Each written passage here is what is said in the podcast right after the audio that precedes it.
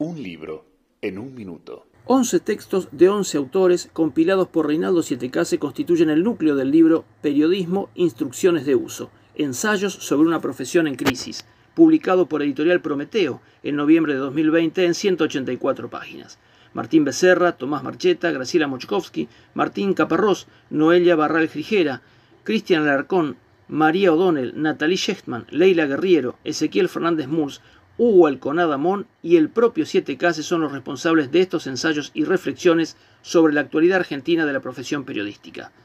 Lo sorprendente es que la mala praxis informativa en la actualidad no genera grandes cuestionamientos, dice Siete Cases en el prólogo y abre el juego para que sus colegas expliquen el periodismo freelance, las intervenciones creativas para renovarlo, la lógica del rating y la crisis de identidad de este oficio o profesión un libro para retomar un debate serio a partir de opiniones serias y fundamentadas, para estudiantes de periodismo, para periodistas y para toda la ciudadanía. Un libro en un minuto.